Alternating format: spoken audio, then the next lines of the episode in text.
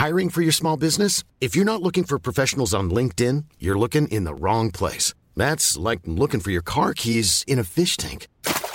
LinkedIn helps you hire professionals you can't find anywhere else, even those who aren't actively searching for a new job but might be open to the perfect role. In a given month, over 70% of LinkedIn users don't even visit other leading job sites. So start looking in the right place. With LinkedIn, you can hire professionals like a professional. Post your free job on linkedin.com slash people today.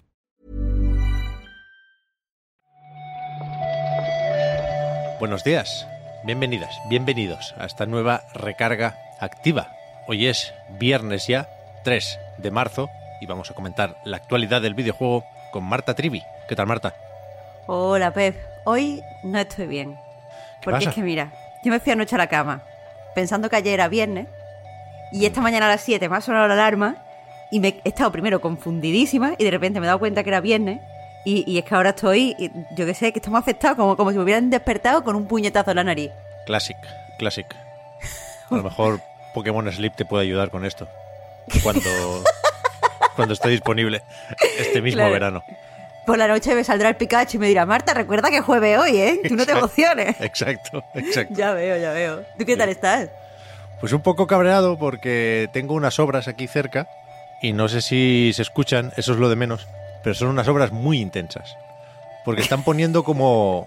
Joder, es que no sé cómo describirlo ni conozco el, el lenguaje técnico. Pero ¿sabes cuando vas... No es exactamente así, ¿eh? pero para que nos hagamos una idea. Cuando vas por una carretera en la montaña que hay como una ladera y le ponen una rejilla para que no haya desprendimientos. Sí. Pues están poniendo esto, que me parece completamente excesivo. Pero espera, lo están poniendo en una calle random plana. No, es que. Bueno, es verdad que hay una pared, pero no. Ah, no bueno, hay, pero eso también no- se lo ponen en los edificios para que no se caigan las cosas. pero no hay ¿no? rocas que se puedan caer aquí. Bueno, no sé. Yo no lo había visto por aquí nunca. Y, y se ve que es, es complejo poner, poner la rejilla. Es que está todo, todo Barcelona. Bueno, tú no, eres de- tú no estás en Barcelona, pero en, en general, todo Barcelona está, está llena de obras. Guillo, aquí también al lado también han empezado una obra que está, está todo nuevo. ¿Por qué están haciendo obras aquí? Pues no entiendo nada. Así estamos, así estamos. Listos, eh, en cualquier caso, para hablar de videojuegos.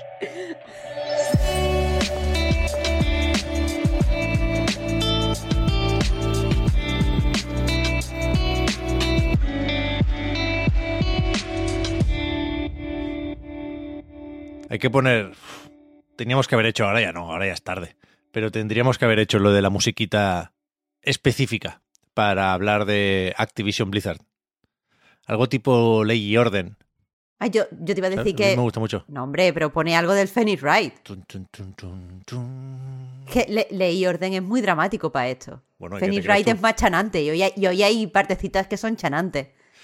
Bueno, a ver, a mí me sigue pareciendo muy complejo, lo digo cada vez y sé que no debería, pero esto nos va grande, no vamos a poder informar debidamente, pero creo que es peor eh, no intentarlo siquiera.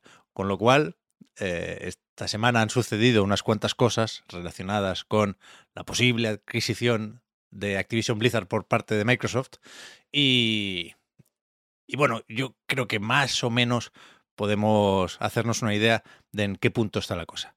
Lo primero y lo más reciente de ayer se ve que, según varias fuentes de Reuters, desde la Unión Europea o la Comisión Europea, ahora están mm, decantándose por aprobar la adquisición. Se ve que les convencieron en Bruselas sin pedir medidas más o menos drásticas como las que pedía la CMA en el Reino Unido de vender partes de la editora, sacarle un Candy Crush o un Call of Duty antes de, que se la quede Microsoft.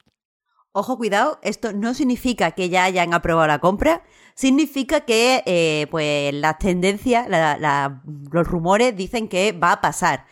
Eh, lo bueno es que ya tenemos una, fecha concreta, ya, ya la sabíamos, pero por si acaso, el 25 de abril eh, pues darán el veredicto, dirán exactamente si se puede seguir adelante con la compra o no, y ya entonces tendríamos que mirar qué pasa eh, de cara a los otros mercados, porque la verdad es que el de, el de Europa es bastante grande y evidentemente afectará a eh, las decisiones en otros países. Sí, ¿tú crees que hay efecto dominó con estas cosas? ¿O que refuerza de alguna forma la argumentación que pueda tener Microsoft en el juicio con la Federal Trade Commission, por ejemplo? Claro, es que esto de, de, monopolio en el derecho internacional, al parecer hay leyes que son eh, iguales o muy, muy, muy similares entre diferentes países. Entonces, si las leyes son muy similares y tú tienes un precedente de que esto se puede hacer, eso es un punto a tu favor. Ya. En cualquier caso, eso, ¿eh? que son fuentes de Reuters, que yo entiendo que es un medio fiable, pero hay que esperar todavía unos días hasta el 25 de abril, que, que es una fecha más o menos nueva, ¿eh? porque viene después de ampliar el plazo. Creo que estaba previsto lo de el límite para tomar una decisión para el 15 de abril y lo movieron 10 días. En cualquier caso, parece que a finales de abril sabremos mucho más de, de todo este proceso porque el 25, como decías, le toca pronunciarse a la Comisión Europea y solo un día más tarde, el 26, es la CMA quien en principio presenta su informe definitivo, que ya no se le pueden dar más vueltas, que ya sirve para decidir si le convencen o no las propuestas de Microsoft, las concesiones, y, y entonces quedaría, no he sabido encontrar la fecha, la verdad, el juicio o la demanda de la Federal Trade Commission, que sobre eso también hay noticias porque recordad que estaba pendiente el temita previo de la citación de Microsoft a Sony que le pedía un montón de documentos, Sony había dicho, no te pases, que, esos son muchos papeles y algunos están en japonés y es un jaleo. Y, y ahora el juez ha dicho que, bueno, todos los papeles no, pero unos cuantos sí. Con lo cual, veremos qué se publica y qué está tachado y cómo afecta esto al juicio en última instancia, ¿eh?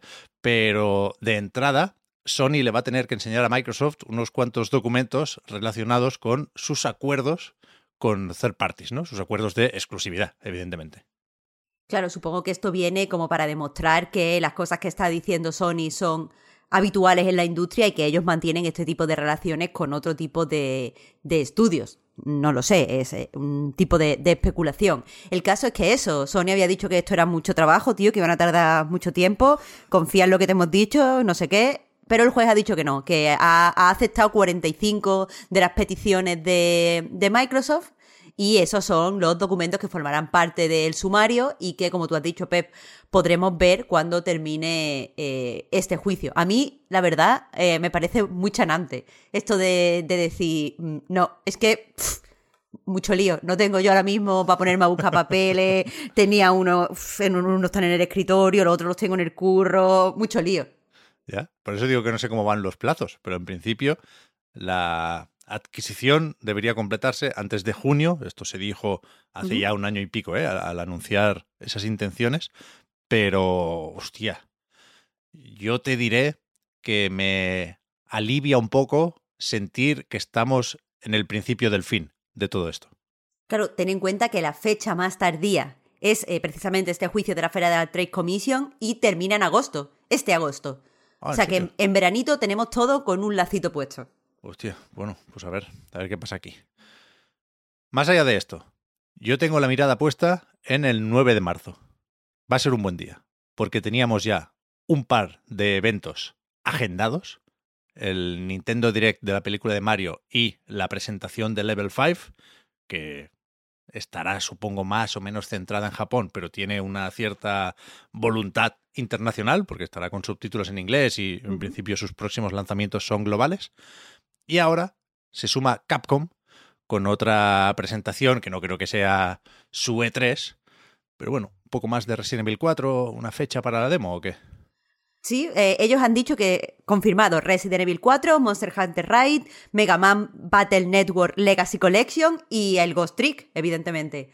Eh, como tú has dicho, será el 9 de, marzo, la hora es las once y media de, la noche, hora peninsular, y a mí me hace gracia la duración, Pep, porque dice que son 26 minutos, no 25, 26. Bueno, pues ahí te cabe una beta del Street Fighter también, ¿eh? Justo ahí, en ese minuto. Yo creo que sí, al final. Bueno, nada, tendremos que creerlo. 26 minutos. A ver qué pasa, ¿eh? Los Capcom Spotlight es eso. No suelen ser algo muy intenso en lo relativo a sorpresas y novedades, más bien un repasito a lo que está por llegar que ya conocíamos. Pero bueno, esa noche ya tendremos el internet puesto, porque a las 11 es el Nintendo Direct, ya digo, de la película de Mario, ¿eh? empieza todo después de cenar. Claro, de uno a otro. El día siguiente va a ser la, la recarga facilísima.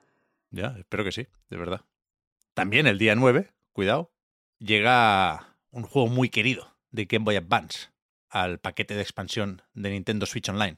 Si no me equivoco, eh, porque llega Metroid Fusión, con este ya estarían todos los Metroid 2D eh, en Switch. ¿Así? Así que sí, sí, creo que no, que no me equivoco. Puede ser, puede ser, ¿eh? yo no tengo muy controlado eh, lo de la nueva, entre comillas, consola virtual. Bueno, sea como sea, eso, que llega, que llega Metroid Fusión, mm, aquí para celebrar a todos los fans de la franquicia, supongo. Es bueno este, la verdad es que sí. La verdad es que sí. Y para terminar, aquí no solemos hablar mucho de juegos gratis, no, no porque no nos guste jugar o las cosas gratis, sino porque hay, hay tantos que, que, lo fácil es olvidarse de alguno, ¿no? Y parece que no estés teniendo en cuenta esta tienda o esta plataforma o esta editora, no sé qué. Pero los viernes yo creo que, que es bonito tener el hábito de, de, proponer algo para jugar durante el fin de sin, sin tener que pagar, aunque sea un ratico. Porque, por ejemplo, ha publicado Ubisoft ahora, no sé muy bien por qué, una demo de dos horas de Mario Rabbids Sparks of Hope. Hombre, tiene sentido, Pep, porque piensa que viene eh, el primero de los tres DLC que, que tienen agendados. Y entonces, pues si hay alguien que se quiera subir al carro en este momento y lo esté dudando tal y cual, pues pueden eh, jugar a la demo, que dura dos horas, por cierto, y ya está disponible en la tienda de Switch. Verdad, no recordaba lo de los DLC. Todavía no le toca a Rayman, ¿no? Todavía no le toca. Creo Vale. ¿Era el segundo? No sé, Creo que sí. No sé, no sé, no sé. Y después está gratis en Steam, también para preparar la llegada de la secuela, que sale la semana que viene, el Figment. Y este no me, me quiere sonar, pero no lo tengo muy presente, hace unos años que salió, ¿eh? Y es uno de esos que nunca tengo claro si me parece bonito o más bien feo. Claro, yo, yo esto lo llamo juego de su tiempo. Su tiempo era el 2017, que en ese momento estaba como el revival de lo oscurito rollo Coraline. Sea como sea, este juego viene con el sello de aprobación de Víctor, nos lo ha pasado él, rollo, mirad, te está una rebaja del 100%, uh, uh". así que tiene que estar bien. O sea, un juego de puzzle recomendado por Víctor siempre está bien. Fíjate, en 2017 no había ni Steam Deck, ¿eh, Marta. No se verificaban los Por juegos eso, de yo Steam no, ahí. por eso yo no lo he jugado. Si no, lo habría jugado ya. Pero si no había Steam Deck. Yo me lo, me lo he bajado, ¿eh? No sé, aunque sea para tener, porque si te dicen esto de corre, que el 9 de marzo se acaba este descuento del 100%, a mí clicar no me cuesta nada, luego ya veremos. Pero, hostia, será por cosas que tengo ahí pendientes todavía. Claro que somos unos harder, Ped, ¿eh? No, solo queremos tener, tener, tener. Y Bueno. después no hay tiempo para jugar, jugar, jugar. Es verdad, ¿eh? Ay, Pero se va a intentar durante el fin de semana, que esperamos que vaya muy bien a todos y a todas las que nos estáis escuchando. Muchas gracias, Marta, por haber comentado hoy la jugada. El lunes volvemos. muchas gracias a ti, Pep. Hasta el lunes. Chao, chao.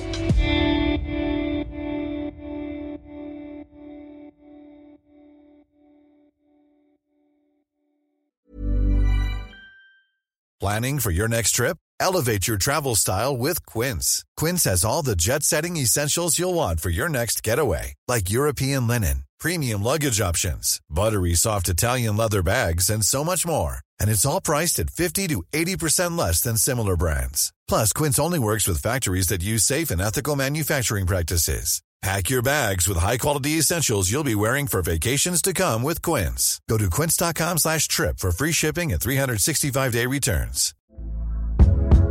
Hey there, it's Michelle Norris. I'm host of a podcast called Your Mama's Kitchen. When I travel, I'm usually looking for a way to find a taste of home when I'm not at home. And one of the things I love to do when I am at home is entertain. And Airbnb allows me to do that. When I was in California recently, I rented a house that had a great kitchen. And when we were sitting around the table, we we're all thinking, we're in someone else's house. Someone could be in all of our homes as well.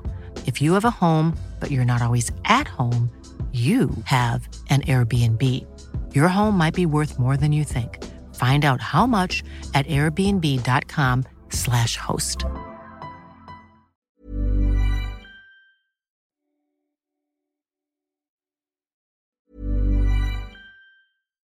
Hi, I'm Daniel, founder of Pretty Litter. Cats and cat owners deserve better than any old fashioned litter. That's why I teamed up with scientists and veterinarians to create Pretty Litter. Its innovative crystal formula has superior odor control and weighs up to 80% less than clay litter. Pretty Litter even monitors health by changing colors to help detect early signs of potential illness. It's the world's smartest kitty litter. Go to prettylitter.com and use code ACAST for 20% off your first order and a free cat toy. Terms and conditions apply. See site for details.